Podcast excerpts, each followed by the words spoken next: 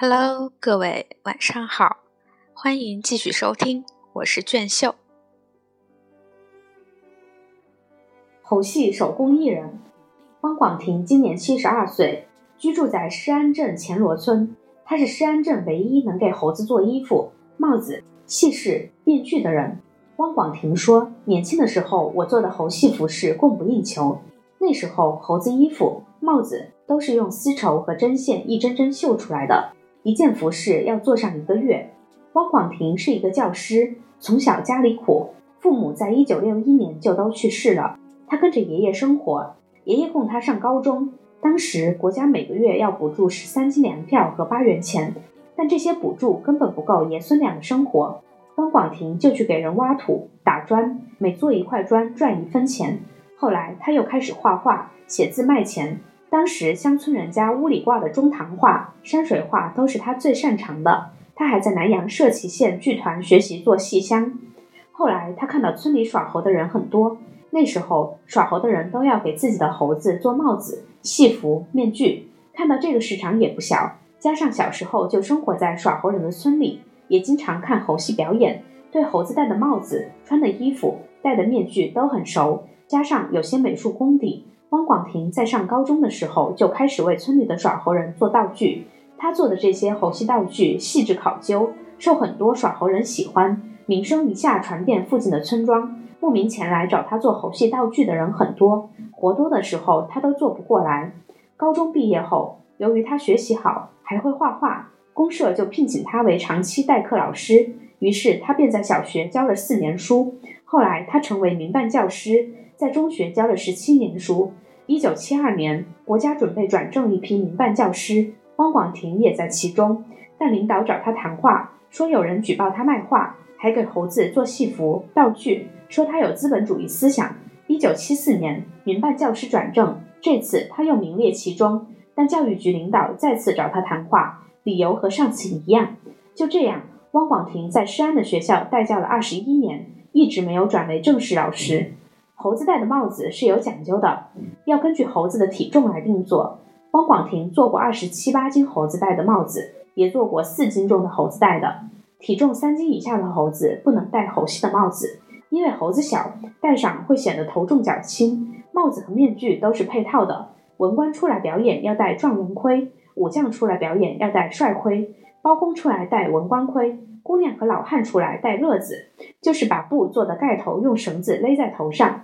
关公出来戴绿帽子。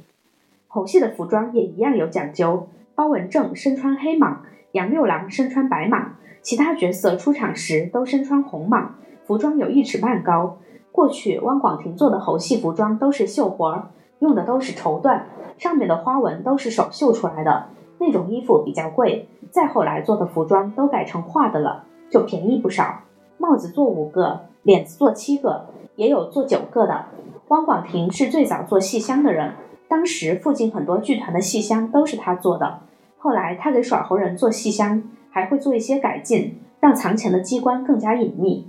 汪广庭感慨道：“现在猴戏的艺术成分很少了，来做猴戏服装、脸子的几乎没有了。在过去猴戏中有很多杂技，上老杆、走钢丝。”猴狗离地、穿戏衣、戴帽唱戏等，内容很丰富。耍猴耍得好的艺人根本就不拴猴子，三只猴子很顺畅地跟着他的指挥进行各种表演，更具有民间表演的传统。而现在的耍猴人都图省事，行走江湖时找一根木棍，找个铁丝握个圈，随便买个球就可以让猴子进行投篮表演了。还有让猴子扔飞刀的，这都远离了过去的传统艺术形式。很多传统的东西丢失了，他们的表演跟流浪、低俗、乞讨的方式结合在了一起，在大城市都不受欢迎，生存空间越来越小。现在在施安乡沙堰镇和樊集乡里，会做猴戏道具的只剩下汪广庭、彭王庄的王敬倩、东阳庄的杨占兰三人了。红花店原本还有一个会做猴戏道具的老人，但在二零一二年去世了。汪广庭告诉我说，现在娱乐方式多了。大家都不愿意看过去的戏剧了，剧团的演出都已经很少了，找我做猴戏道具的更少。他现在做的活儿主要是给庙里塑一些神胎、神像。二零一三年六月，汪广庭接到来自新野县猴艺协会张俊然的订单，报湾村、季湾村、鱼湾村的耍猴人要集资建一座猴王庙，庙里要供奉猴王的雕塑，希望汪广庭能做一尊孙悟空的塑像和一尊小猴子的塑像，并承诺给五千元的手工费。汪广庭做了三个月的时间，完成了这两尊猴子的泥塑。这座建在报湾村和季湾村村头的猴王庙只有一间房子，占地不过十平方米。历史上，施安乡、沙堰镇、樊旗乡的这些耍猴人的村庄里有没有猴王庙，已经无法考证。有人说有，在白河泛滥时被冲毁了；有人说根本就没有。在中原地区的乡村里，人们都有在村头、房前供奉小庙的习惯。这些庙很小，有的像一个佛龛般大小，里面就供奉一个神。大多是土地、财神、老君等，保佑自己的家人平安。且不管是否有真正的依据，修建这座猴王庙是为了保佑耍猴人在外平安，让耍猴人心里有一个信仰的归宿。因为猴在这里跟着他们生活了数百年，甚至上千年，已经成为他们村里的象征和家庭成员。这座庙从二零一二年八月份开始修建，由于是大家集资，陆陆续续建了四五个月才建成。村里的耍猴人张炳红拿出了自己家的土地供建庙使用。其实我第一次见到猴庙是在陕北，一九八四年，中国的摄影界正在刮西北风，我也跟着这股风去了陕北的米脂县拍摄，住在杨家沟李家寺的一户窑洞人家。有天我在周边村子里拍摄时，走到了关家嘴村的沟壑里，看到一座庙，我走进去一看，里面供奉的是孙悟空，这是我第一次看到猴王庙。二零一三年六月十日，我正在杨林贵家准备吃饭，张俊然跑来说，孙悟空的塑像已经塑好了。当时已经是傍晚七点了。杨林贵说，天已经快黑了，明天再去吧。张俊然说，今天是阴历五月初三，三六九是好日子，就现在去吧。张俊然还去村里喊了几个人跟他一起去汪广庭家里。汪广庭家距离报湾村还有十公里，我开车很快就追上了他们。到汪广庭家，天色已黑。我没有拿闪光灯，就把相机的感光度调高到八百到三千二，同时把汽车的大灯打开，对着他们照射，借助汽车的灯光进行拍摄。这尊一米五高的猴王孙悟空塑像足有三百多公斤，在经过捶打摔揉后的粘土里放入铁丝架构和稻草、棉絮、纸以及蜂蜜等防止开裂的物质，再加上精美的画工，一尊猴神就由人造画出来了。张俊然他们八个人把神像抬到一辆小货车上，车上站着两个人扶着，就这么开始往回开。还没有上大路，就被路边的一个耍猴人给拦住了，说一定要把车开到他的猴场招牌前，和猴王照个相，才让车开走。到了猴王庙前，已经有二十几个村里的耍猴人在等候，大家一起把猴王抬到了供台上，盖上红布，燃放鞭炮进行庆祝，等选个黄道吉日再举行开光仪式。张俊然说。随后准备把这个庙盖得再大一些，至少在新野得是一个独一无二的景点。猴庙附近的村庄都是耍猴村，有着猴文化的历史，加上一些表演，肯定吸引人。从新野回到北京后，我在网上查询了一下中国有多少座猴王庙，搜索的结果有很多，我也无法统计出来一个完整的数据。很多猴王庙就在身边，只是我们不太留意。据说北京碧云寺就有一座孙悟空的像。去那里玩的时候，我也没有注意过。其实，在中国内地，还有一些海外的华人聚集地都有猴王庙。人们供奉孙悟空，是崇拜他的那种识别善恶、敢于坚持、不畏艰难险阻的精神。在新加坡，有一间建于19世纪末的广福虎庙，庙中供奉的主要神像就是孙悟空。当地华裔人士认为，孙悟空刚正不阿，敢于屡险犯难，无所不能，驱邪正恶，机智善变。能排除万难，正符合华人在新加坡开埠时那种创业的心态。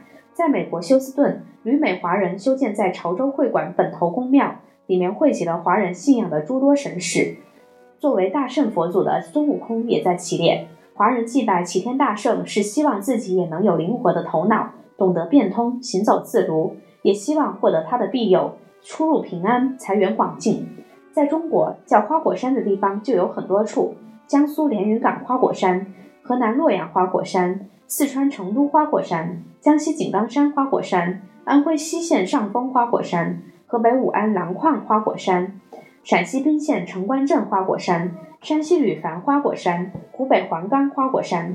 这几年有关孙悟空的争执很多，很多地方把孙悟空这个本来是神话里的人物都刨根问底的找出了真身，甚至连孙悟空是哪里的人都出现了很多说法，有河南说、江苏说、甘肃说、福建说、山西说、山东说等。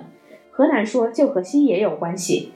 据说吴承恩明嘉靖年间在新野做过县令，新野距离桐柏很近。这期间他多次到桐柏山游览，再加上新野县的村庄里有那么多耍猴为生的村民，他才有了灵感，完成了传世名著《西游记》。山东说的由来是在2006年，山东师范大学杜贵成教授通过研究认为，泰山是《西游记》中花果山的原型，孙悟空的老家。江苏说的依据是吴承恩就是江苏淮安人。写作一定是就地取材。胡适和鲁迅早就考证，孙悟空的原型是大禹治水时的吴知世。吴知世是个历史名人，形若猿猴，立于九象，有猴王的力气和勇气。在江苏江阴徐霞客镇，还有悟空寺、悟空桥。孙悟空的故事一直在淮河一带流传。